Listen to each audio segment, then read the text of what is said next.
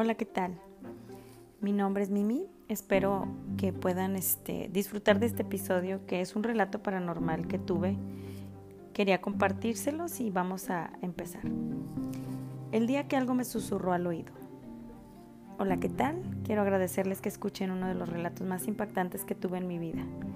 Esta noche quiero narrarles uno de los sucesos que en mi juventud viví. Cuando tenía alrededor de 17 años, recién acababa de ingresar a la carrera universitaria y en esos momentos pasaba por un lapso donde me sentía triste y culpable porque no me estaba yendo nada bien en el primer semestre de mi carrera. Sabía que iba a reprobar el semestre y todos los días lloraba de camino a mi casa porque me sentía muy frustrada.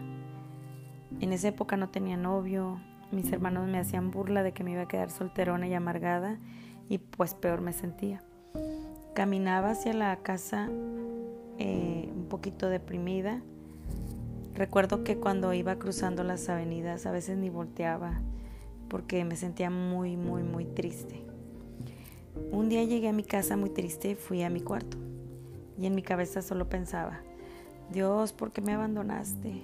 Me siento sola porque todos me abandonaron. Y en esa tristeza me acosté sobre mi costado derecho con ese pensamiento y cerré mis ojos. Yo lloraba y mientras lloraba en esa posición sentí que se acercaba algo hacia mi oído. Sabiéndome sola, no quise abrir los ojos porque me dio mucho miedo.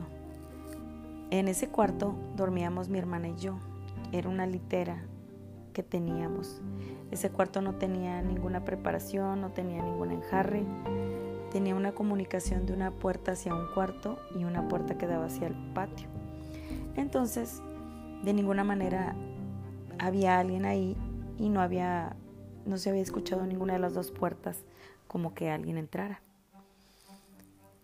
En ese entonces te digo, estaba acostada y siento eso que se acerca a mi oído izquierdo. Y yo mientras lloraba, este escucho en una forma así de susurro que hasta la fecha me sigue erizando los vellos. Y escuché, estamos contigo. No saben el terror que sentí de escuchar una respuesta a todo lo que mi cabeza pensaba. Lo único que pude hacer fue taparme hasta la cabeza con un cobertor que tenía en pleno verano. Al taparme pensé, perdóname Dios, sé que estás conmigo, perdóname, perdóname. No me destapé para nada y caí dormida.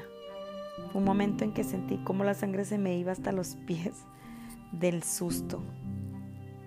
Cabe aclarar que siempre tuve este sentido de percibir cosas desde pequeña. Siempre he sentido presencias, sé decir si es mujer o es hombre o si eso que siento es un niño. Todo esto sin ver.